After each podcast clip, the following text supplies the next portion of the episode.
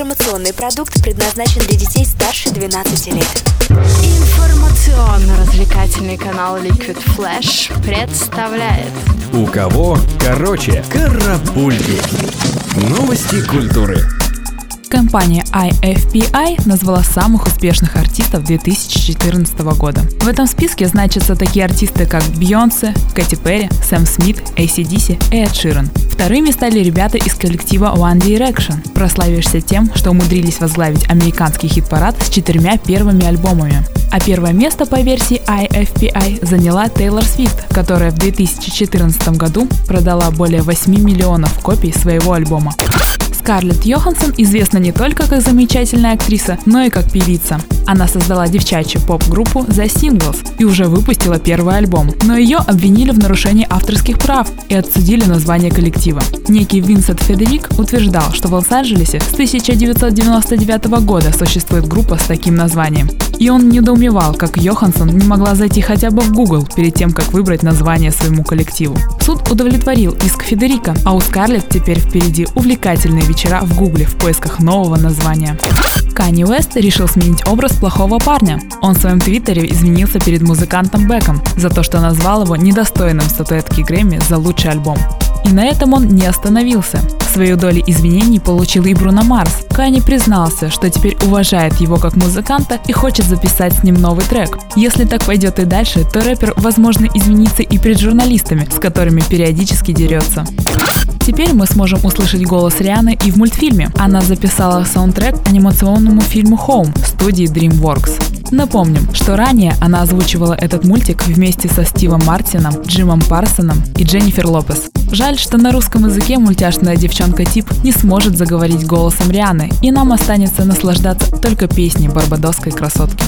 Новый 35-й альбом легендарного фолк-музыканта Венна Моррисона уже в конце марта поступит в продажу. В этой пластинке певец решил объединить самых крутых, на его взгляд, исполнителей всех жанров и поколений, среди которых Марк Нопфлер, Стив Уинвуд, Джо Стоун и Натали Коул. Помимо этого, Вен провел работу над ошибками и переписал свои непопулярные песни. Редакция теплых новостей, по его примеру, тоже собирается переиздать непопулярные выпуски «У кого короче культура». Бывший барабанщик Корн Дэвид Сильверия претендует на часть доходов группы, заработанных во время его отсутствия.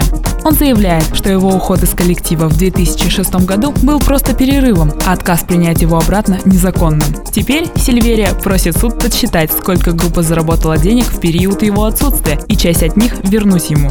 Интересно, что же решит суд? Ведь если Дэвид окажется прав, то группам придется остерегаться своих бывших участников.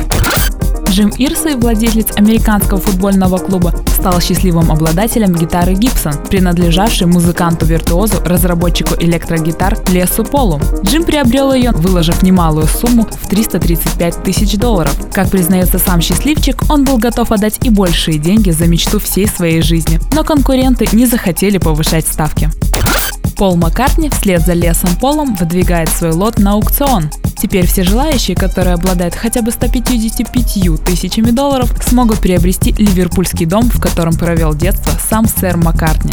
Будущих владельцев агент по недвижимости предупреждает, чтобы они были готовы к интересному бонусу, ведь в любой момент в их дверь может постучаться бывший звездный владелец, которого так часто накрывает ностальгия скором времени многих отечественных звезд будут штрафовать на концертах. Госдума рассматривает законопроект о предоставлении артистам информации о выступлении под фонограмму. Притом, если исполнитель своевременно не предупредит публику об этом, ему придется заплатить штраф от 50 тысяч до 1 миллиона рублей. А за повторное молчание будет грозить от 1 до 3 лет дисквалификации.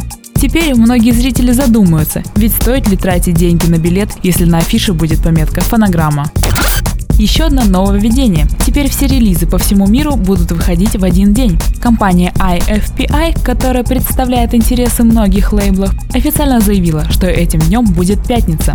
Новые правила для релизов будут касаться и цифровых копий альбомов. К примеру, через iTunes можно будет скачать тот или иной диск на всех территориях в один день. Таким образом, авторы этой идеи планируют бороться с пиратством. Карапульки. У кого короче?